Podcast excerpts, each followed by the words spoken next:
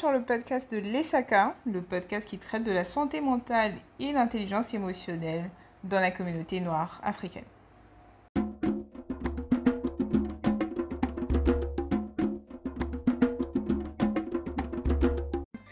Je sais, hmm, je sais, je sais, je sais, vous n'avez pas besoin de le dire. Je le sens, je le sens. J'entends toutes les voix, je les entends.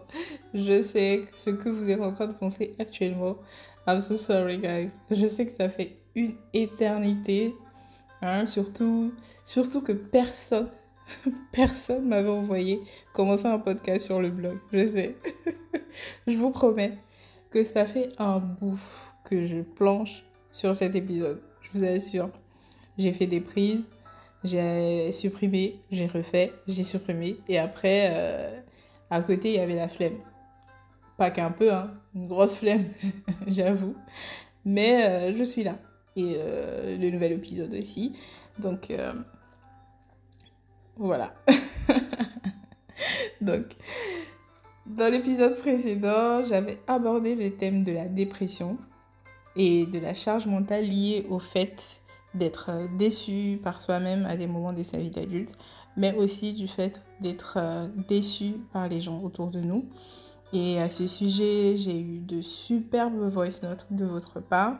Vraiment, merci beaucoup. C'est euh, incroyable tous, les, tous les retours que j'ai sur les, les, thématiques que j'ai pu aborder dans les trois précédents épisodes. C'est vraiment, c'est vraiment ouf d'avoir déjà des, des retours, mais d'avoir des retours en audio. C'est euh, l'une des particularités pour lesquelles j'ai choisi euh, cette plateforme-là. C'est beaucoup plus direct, je trouve. Euh, c'est aussi moins intuitif de faire, par exemple, des spaces comme sur Twitter ou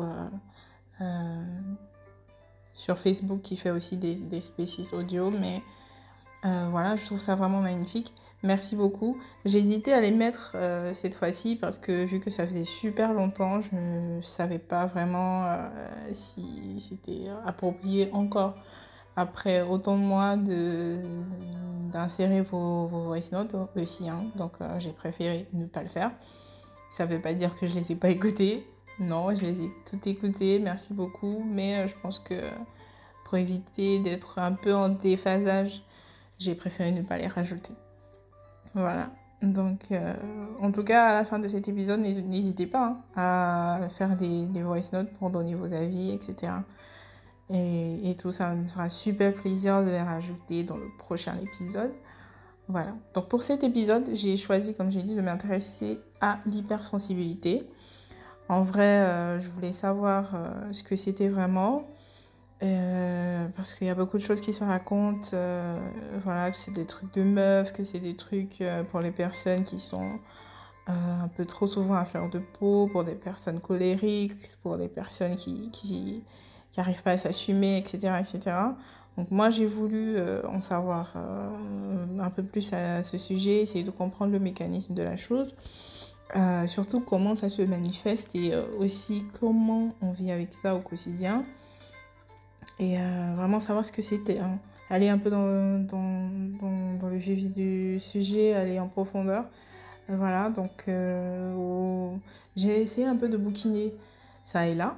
Je vous dirai à la fin du podcast ce que j'ai eu à lire. Et voilà, donc on y va.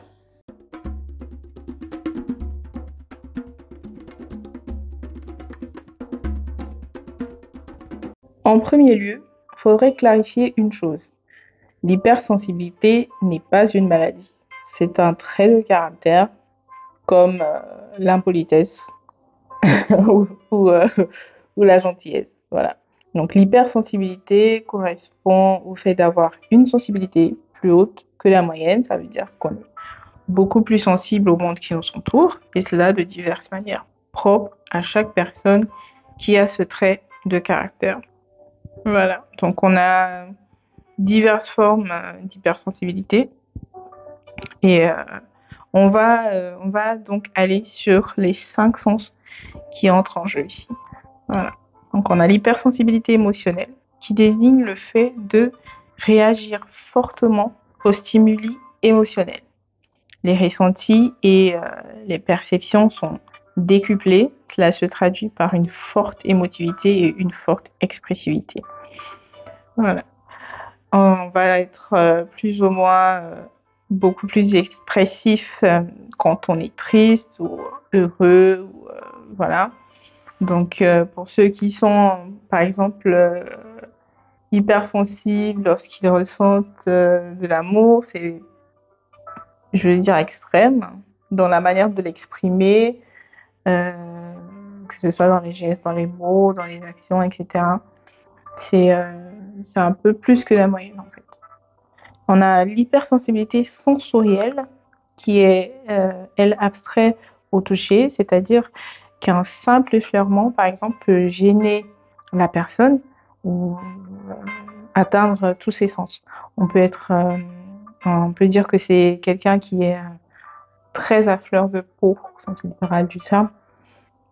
Et on a aussi l'hypersensibilité immédiate ou retardée. là, il s'agit de, il s'agit de déclenchement immédiatement ou après le stimuli. Hein, très souvent relié à un événement passé, bien enfoui dans la mémoire sensorielle. Ensuite, on a l'hypersensibilité olfactive sensibilité extrême aux odeurs qui nous rappelle quelque chose ou euh, nous fait revivre une période passée de notre vie. On peut dire euh, par exemple euh, voilà, sentir une odeur, l'odeur par exemple du gamba pour ceux, ceux qui sont loin de la Côte d'Ivoire. Hmm. Par exemple, voilà, le matin tu reviens, tu, tu, tu, es en vacances ou tu retournes au pays, voilà. Tu passes dans les rues et tu sens l'odeur de l'huile, du poisson de caba, tout ce que ça peut déclencher, c'est incroyable. Donc c'est des petits trucs comme ça, ou euh, que ce soit, je sais pas, l'odeur de la terre mouillée, qui, euh, être euh, un, peu sensible à ce genre de choses. Ces petites, ces petites, je veux dire, ces petites choses qu'on se dit, voilà, c'est pas important pour les gens, mais euh, ça peut déclencher des trucs pour euh, chez les personnes qui sont hypersensibles. On a aussi l'hypersensibilité auditive. Euh, cette hypersensibilité est aussi appelée hyperacousie, de ce que j'ai trouvé. Elle se caractérise par une intolérance à certains sons. Elle peut être innée ou développée à la suite d'un choc ou un stress post-traumatique. On a des personnes qui sont sensibles, par exemple, euh, à la sonnerie d'un téléphone portable. Ils supportent pas.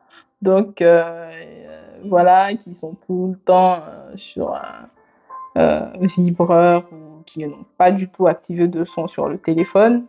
Voilà, je fais partie de ces personnes-là. Donc, c'est euh, c'est un peu ça, c'est différentes sortes d'hypersensibilité liées au sens que j'ai pu euh, découvrir. Peut-être qu'il y en a d'autres, hein, mais euh, de ce que moi j'ai pu noter de quelques petits temps de recherche que j'ai pu faire, c'était ça. Voilà.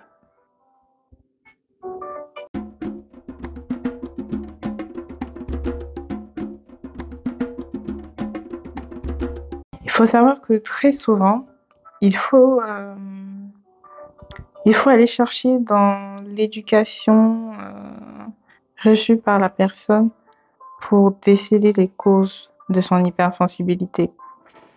Euh, l'hypersensibilité peut aussi avoir sa genèse dans l'enfance du concerné. En cours de la période intra-utérine, l'enfant passe environ 9 mois à être une éponge émotionnelle dans le ventre de sa mère. On peut donc dire que les émotions de la mère impactent le fœtus.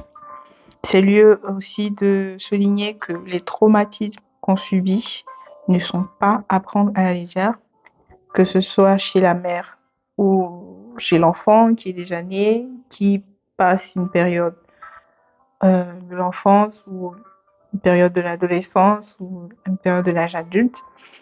Euh, on a tendance à se dire ouais voilà euh, c'est des trucs qui arrivent etc faut pas trop donner l'importance à ce qu'on a vécu comme traumatisme etc c'est pas le cas. Faut, faut vraiment, euh, je veux dire, essayer de ne pas négliger ce genre de, de faits qui, qui nous arrivent. C'est, c'est des traumatismes qui peuvent créer euh, beaucoup de, je veux dire, dans le cap après, beaucoup de, de choses aussi qui peuvent euh, nous empêcher, par exemple, euh, de profiter de notre vie comme on devrait ou comme on voudrait. Voilà, c'est des choses qui peuvent nous empêcher, par exemple, euh, de profiter de moments, etc. Donc, les traumatismes, faut pas, faut pas vraiment les prendre à la légère. Faut penser à aller voir des spécialistes si jamais vous voyez que voilà, vous n'arrivez pas à passer au-delà de quelque chose que vous avez vécu, quelque chose qui vous est arrivé, etc. Voilà, donc euh, comment on peut comment on peut gérer en fait euh, son hypersensibilité? Ça dépend. Hein. On peut dire euh, sur le degré ou l'intensité des réactions que l'on a ou qui peut se présenter à nous. Donc il y a plusieurs façons de, trouver sa solution, si je peux dire comme ça, parce que chaque personne est assez euh, spéciale, assez unique dans son genre. Donc euh, voilà. Si par contre c'est vraiment extrême, il faut se rapprocher d'un spécialiste, comme j'ai dit tout à l'heure, ou d'un psychologue pour surtout comprendre où s'est formé le nœud et déterminer s'il est traumatique ou réflexe. On peut aussi régler euh, on peut aussi réguler hein, un soit peu euh, les réactions, modérées par le fait de, euh, de prendre ses distances, par exemple, euh, dès lors qu'on sent que l'on est en train d'absorber les émotions des autres ou voilà des émotions qui sont causées par les autres et que cela nous affecte grandement, on n'arrive pas à gérer, on pourrait parler de pratiquer ou s'exercer par exemple au, détachement émotionnel. Ça, ça, aussi, c'est un sujet que je, vais aborder parce que je l'ai trouvé très intéressant. C'est euh, une tactique, je veux dire, une technique euh, pas mal du tout pour ceux qui arrivent à trouver une formule qui marche pour eux. Parce que euh, voilà, le, détachement émotionnel, c'est aussi quelque chose d'assez délicat. Il faut trouver le, bon dosage pour sa personne. Un peu trop c'est pas bon, pas trop, si ça va pas aussi euh, avec euh, la situation avec laquelle on vit, c'est pas bon, donc c'est un peu délicat. Ça, ça, ça, c'est un autre truc. Voilà, donc euh, on pourrait parler de pratiquer ou s'exercer, voilà, au détachement émotionnel, parce que c'est un exercice. Hein. Voilà, il faut, il faut se faire aider ou bien se, se documenter avant la pratique parce que, comme j'ai dit, c'est beaucoup délicat. Ça demande aussi beaucoup d'endurance. Voilà. Donc, euh, dans les autres solutions, il y a aussi le fait de s'autodiscipliner en pratiquant, par exemple, des activités euh, comme le sport, euh, des activités artistiques, l'écriture, le chant, la danse, etc. Euh, le sport, la marche, euh, faire du vélo, etc. C'est des trucs qui peuvent aussi euh, permettre à la personne de s'autodiscipliner, etc. Donc ça permet de se focus sur quelque chose d'autre. Aussi en tout, en tout cas, pratiquer. C'est quelque chose qui va vous aider. Pratiquer. Voilà. Et qui va permettre d'évacuer le stress d'évacuer la situation, de sortir de la situation euh, d'inconfort qui vient avec le lot euh, d'émotions, des sensations, etc. qu'on a euh, à chaque fois qu'on est submergé. Voilà. Et tout. Donc, c'est ce que je trouve intéressant, c'est que c'est les possibilités ne sont pas refermées en tout cas. Donc, quand c'est comme ça, c'est plus simple. C'est-à-dire du moment où c'est quelque chose qui vous permet d'installer une certaine euh, routine d'autodiscipline, bah, ça va. Ça peut être aussi juste une pratique, hein. Euh, voilà, se lever le matin, euh, écouter une musique ou accomplir une tâche. voilà, forcément à 8 heures, il faut forcément que je boive mon café ou que je boive mon thé, etc. Donc ça dépend de tout un chacun, tout ce qui est, par exemple, je veux dire, tout ce qui vous met à l'aise, quoi. Voilà. Du moment où ça vous permet de vous créer euh, une routine de, discipline, ça va. Moi, je trouve que ça fonctionne. Et surtout, faut pas copier, euh, je veux dire, copier des trucs qui fonctionnent chez les gens.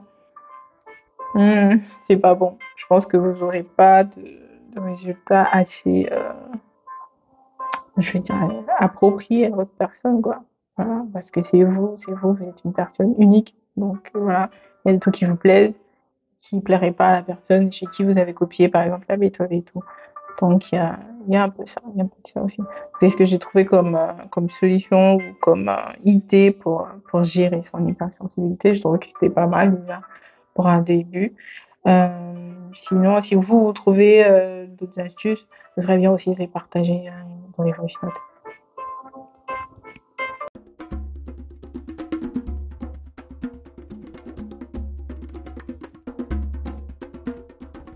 So, voilà un peu résumé euh, ce que j'ai pu trouver à dire sur l'hypersensibilité en fonction de ce que j'ai découvert.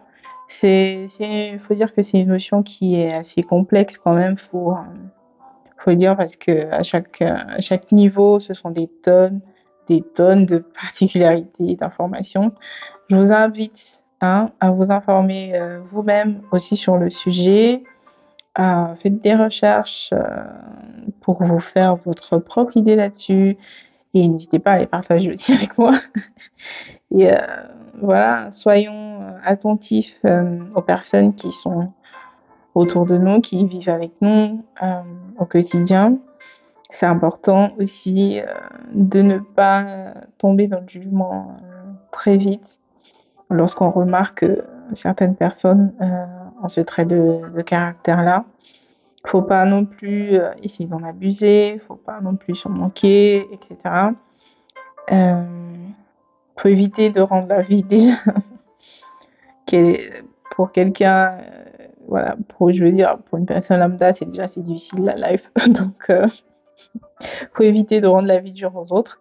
Les personnes qui ont ce trait de caractère, je pense que c'est déjà assez difficile sur l'hypersensibilité euh, euh, étroitement liée à, la santé mentale.